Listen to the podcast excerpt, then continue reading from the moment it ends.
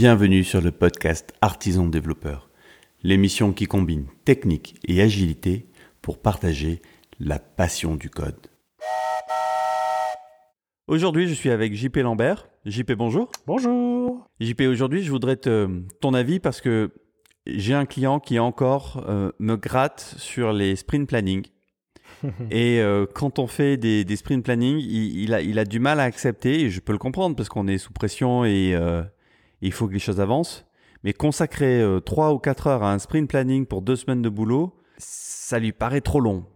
Et moi, ça me paraît un minimum. Alors, j'étais curieux, qu'est-ce que tu en penses? Bah déjà, euh, il y a plusieurs manières de répondre. Hein. Il y, a la, réponse un peu bête et méchante. Euh, que dit le Scrum Guide hein, Puisqu'en théorie, on applique une méthode, donc on est censé l'appliquer tel que c'est écrit dans le, dans le guide. Hein. Euh, le livre, et il nous dit que le, euh, sprint planning, c'est euh, 8 heures pour une itération de, de 4 semaines, d'un mois, puisque bon, historiquement, c'était un mois. Donc logiquement, une itération de 2 semaines, j'imagine comme le reste du monde, c'est une itération de 2 semaines, on le divise par 2, ça nous fait 4 heures. Euh, alors donc dans ces quatre heures-là, on a évidemment la réunion elle-même de sprint planning. On a aussi tout ce qui va être grooming, refinement, qu'en général les équipes font euh, dans d'autres réunions au cours de l'itération. Mais voilà, l'équipe typique, elle va, elle va passer euh, un grooming d'une heure ou de 30 minutes pendant l'itération, ça leur laisse trois heures, qui va être effectivement une heure pour se retrouver ensemble, faire le tour des des user stories et surtout de fixer l'objectif d'itération, parce que c'est très important l'objectif d'itération que souvent on oublie. Et il nous reste deux heures bah, pour faire le découpage en tâches techniques, parce que normalement, quand on fait du Scrum by the Book, on fait des tâches techniques.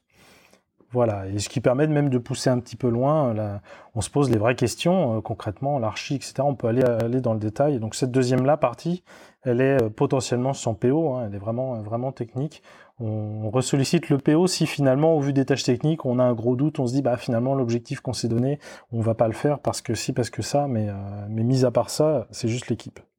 Ok, ça c'est la réponse by the book en, lisant le petit livre qui est quand même issu de quelques années d'expérience et de trois équipes qui, l'ont mis en œuvre. Euh, toi, c'est quoi ton expérience? Est-ce que tu as déjà été confronté à ce cas-là? Qu'est-ce que ça donne quand l'équipe fait cette fausse économie? Euh, alors, en fait, au final, ça va beaucoup dépendre de comment travaille l'équipe. Parce que souvent, effectivement, on ne fait pas du, Scrum by the Book. Euh, dans une démarche un peu lean, c'est-à-dire qu'on on va, euh, on, s'oriente même petit à petit vers du Kanban, et on, prépare les choses au fil de l'eau, c'est pas choquant de se dire on, fait moins de choses en planning parce que bah, pendant l'itération, on va préparer les trucs, etc. Euh, ça suppose qu'il y ait quand même déjà une belle maturité dans l'équipe. Euh, et ça ne dédouane pas le fait que les user stories soient bien prêtes, qu'on ait plein de critères d'acceptation, etc. Donc la partie grooming, de toute façon, elle, globalement, elle, va rester. mais c'est souvent la partie tâche technique en fait qui saute. Et bah là, j'invite à regarder. Bah, j'ai déjà fait un des Scrum Life hein, sur les tâches techniques. Il y a beaucoup d'équipes qui ont du mal avec les tâches techniques pourquoi on fait les tâches techniques, hein, puisque dans le découpage que j'ai fait, au final, sur les 4 heures euh, by the book, il en restait que 2. Hein. Alors, je rappelle quand même que dans le by the book, ça reste des time box, c'est-à-dire que c'est un temps max. Si on fait moins de temps, c'est pas grave, mais c'est ce qui sortira de la réunion. Hein. C'est-à-dire qu'on alloue le temps quand même dans le calendrier. Après, si on a fini, on peut sortir avant. On n'est pas obligé de les cramer. Et donc, du coup, pourquoi est-ce qu'on passerait deux heures à faire les tâches techniques? Bah Déjà parce que quand on n'a pas de tâches techniques et qu'on se retrouve à travailler sur une grosse user story, on va avoir euh, potentiellement le PO qui va stresser tout seul dans son coin parce qu'il veut juste une story qui avance pas. Alors que tout le monde dans l'équipe lui dit mais tout va très bien, ça suit son cours. Et effectivement, si on a les tâches techniques, on va voir que bah oui, les, tâches techniques, elles, elles avancent. Donc déjà, ça, ça, ça, cet effet-là de euh, communication, de transparence, voilà, qu'on se retrouve pas en rétrospective où les gens ont juste l'impression que euh, on me dit jamais rien, on me dit tout va bien, mais en fait je vois rien qui avance, je comprends pas ce qui se passe, etc. Et après, la grosse différence, elle est bien sûr sur la collaboration au sein de l'équipe.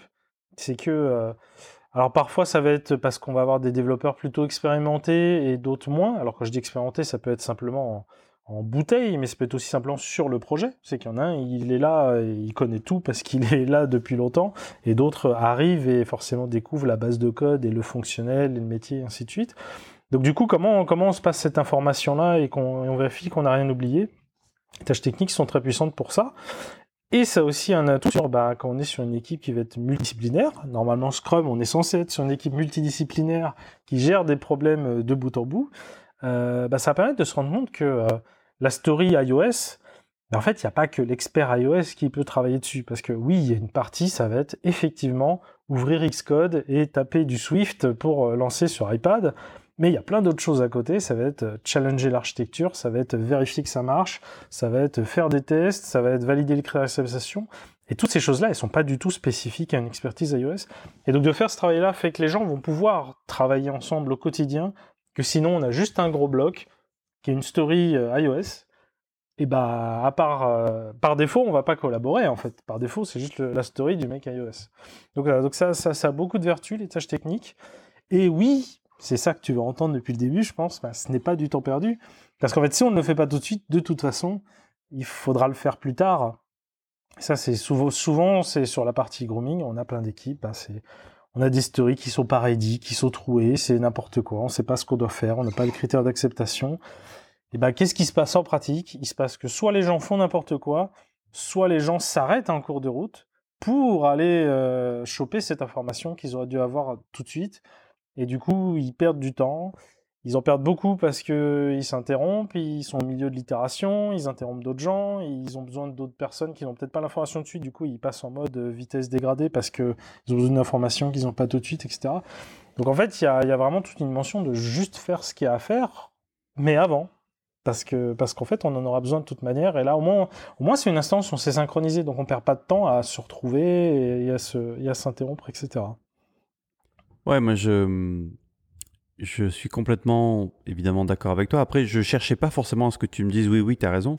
Moi, je me remets en, je me remets en cause souvent. Je me suis dit, tiens, peut-être que, peut-être que JP va me trouver une solution pour, euh, parce que même moi, je me dis, quand je fais le calcul euh, au coût horaire, euh, je me dis, la réunion, elle coûte cher, donc, je suis, je suis tenté. Mais ton argument qui est de dire, de toute façon, le temps, il sera consacré, ça me paraît évident. Et en plus, pas au bon moment. Le seul point où j'ai peut-être une divergence de point de vue par rapport à ce que tu dis, c'est sur la présence du PO, même dans le découpage des tâches techniques. Moi, ça m'est arrivé plus d'une fois que les choses bougent pendant les tâches techniques parce que le PO était là. C'est-à-dire qu'il nous entend à un moment donné, le PO, il, tend quand même une oreille. Bon, il fait ses emails un peu en même temps, mais il, tend une oreille attentive euh, à ce qui se passe. Et quand il sent qu'il y a un truc qui chauffe un peu, des fois, ça, ça m'est arrivé plusieurs fois, euh, régulièrement, au moins une fois dans une séance d'itération, que le mec dise non mais attendez les mecs, là on s'est mal compris, là vous êtes en train de vous enflammer, euh, moi je veux un truc euh, vachement simple. Et que du coup, à un moment donné, les techs aient mal compris un truc ou est sur, on va dire, envisager trop de choses et où le mec arrive avec une solution en disant ah ouais non mais de toute façon regardez et si on faisait comme ça est-ce que ça vous simplifie la vie? Euh, pour qu'on puisse avancer, trouver une solution plus intelligente ou, des trucs comme ça, tu vois. Donc euh, pour moi, le PO, il est quand même important dans cette phase de découpage de tâches techniques. Bah, ce qui est intéressant, ce que tu décris, c'est que c'est une question de, dynamique qu'on a en fait. C'est que euh, il y a effectivement des équipes qui s'orientent vers dans la bonne direction. Hein. C'est-à-dire que on ne, spécifie pas dans le détail tout ce qu'on va faire. Et, et, finalement, on est sur des choses assez légères et, et donc oui, le PO est là parce que c'est le client, c'est lui qui dit comment on va faire et, c'est lui qui porte beaucoup d'informations. Quand on est dans ce mode de fonctionnement-là, qui, est, très sain, oui, on, ben, il fait partie de l'équipe et, on l'implique et, il peut choper les choses au passage. Et dans l'exemple que tu donnes, moi j'ai même envie de dire, c'est on est un peu sur du pilotage par la valeur en fait. C'est le mec qui dit non mais moi je veux un truc à deux balles. C'est-à-dire que là ça c'est comme une discussion qu'on pourra avoir un jour, mais quand on arrive au stade où les développeurs ajustent leur effort en fonction de la valeur qu'on en attend, Déjà, là, on est bien hein, en termes d'agilité, quand on, en est à faire ça. Hein.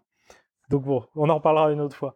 Euh, après, à l'inverse, tu as aussi beaucoup d'autres boîtes où bah, leur mode de fonctionnement, ça reste du euh, il faut spéquer, il, il, faut, il faut être très clair sur ce qu'on veut faire. Et donc, du coup, c'est plutôt euh, on a un definition of ready qui, qui, qui évite qu'on nous donne de la merde, etc. Il se trouve que le PO est très occupé, donc il peut pas être là. Après, effectivement, qu'il soit disponible, qu'il soit pas loin, reste bien sûr une bonne chose voilà, à chaque fois, il y a toujours une dynamique qui est à construire entre les gens. Euh, s'il n'y a pas de problème que effectivement l'équipe délivre, en soi, il vaut mieux faire les choses le plus tard possible. Hein, ça, c'est une valeur globale, euh, une, règle globale en ligne. Il vaut mieux faire les choses le plus tard possible. Eh ben, écoute, je te remercie, JP. Ce sera le mot de la fin. Merci encore d'être venu aujourd'hui. Avec plaisir. Quant à toi, cher auditeur, j'espère que tu as apprécié cette émission. Si c'est le cas, euh, je t'invite à la diffuser et à la partager avec un copain. Ça permettra de faire connaître le podcast. Et si tu as envie d'en savoir plus sur le travail de JP, tu peux venir sur son blog de mémoire jp-lambert.com. .me, mais il y aura une redirection si on tape .me. .me ou sur la chaîne YouTube, tu cherches Scrum Life ou JP Lambert et tu trouveras son travail. Euh, je te remercie et je te dis à demain.